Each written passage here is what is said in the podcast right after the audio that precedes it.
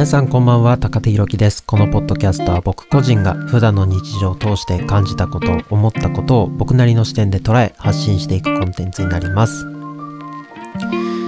えー、私事ですが、本日 GoPro Hero 9を、えー、購入いたしました。今回はその購入に至った経緯とか、えー、まあ、ファーストインプレッション、初めて手に取った印象についてお話しできればなと思います。えー、まずどうして購入したかと言いますと、えー、1つ目、えー、その今回僕がヒーロー9を購入した一番の理由としてその全面モニター搭載っていうのが一番大きかったです。あのー、今まで僕が使ってたその GoPro Hero 6だとあのー、まあ、動画とか写真で自撮りしたいってなるといちいちそのスマホのアプリで接続する必要があったんですね。その慣れれば接続しなくてもその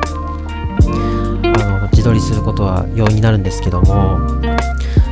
そうするとやっぱり写真を撮る人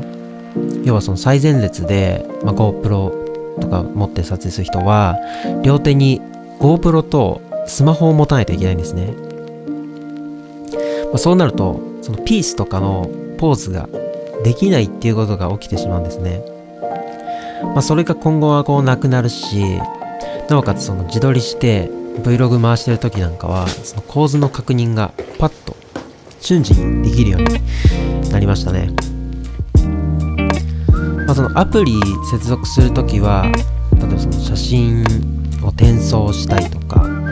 そういうまた別の面で接続する機会が今後は、ま重宝されるのかなと思います。そして2つ目、最大で 5K30 フレームでの収録が可能。やっぱりその動画クリエイターとして活動している以上より綺麗な映像を撮れるっていうことにはやっぱり惹かれてしまいます。まあ普段編集した動画を書き出しするときは、えー、1080p で出力することが多いので、まあ、4K とか 5K で撮影したものを C ケースに入れるときは、まあ、縮小して入れているんですけどもまあ、こうすることでその画質の劣化を抑えることができますし、まあ、そのこの間僕 YouTube で海外の方のその GoPro Hero 9の作例を見た時に僕びっくりしちゃってこんな綺麗なのが撮れるのかってびっくりしたんですよ。5K でその僕が見たのは 5K で収録されているのをそのスマホの YouTube のアプリで見たのであのフル H1080p の状態で見たんですけどあれはめっちゃくちゃ綺麗ですよ。その動画アップロード YouTube にアップロードしてるのは 5K なので、まあ、1080p に縮小してるとか編集の時に縮小してるとかではないんですけども 1080p の状態であの綺麗さはめちゃくちゃびっくりしました。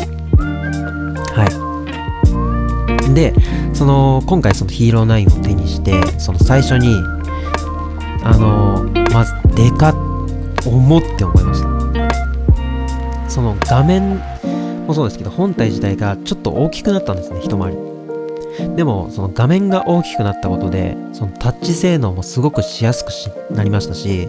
何よりその見やすくなりました画面が。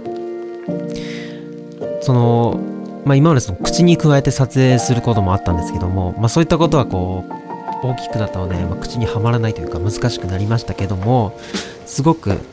こうずっしりとした重みのあるカメラになったなと感じました。はい。で、あと手ブレ補正ですね。全然ブレないです。これに関しては。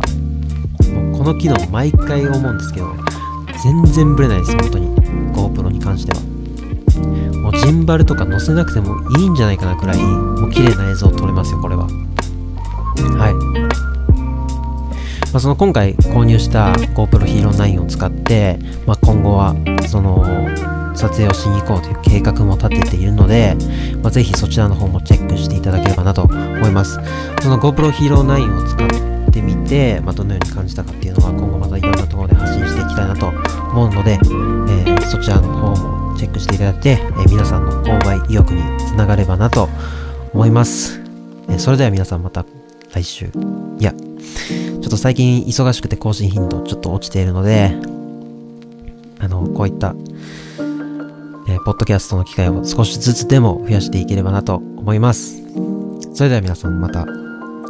い、さよなら。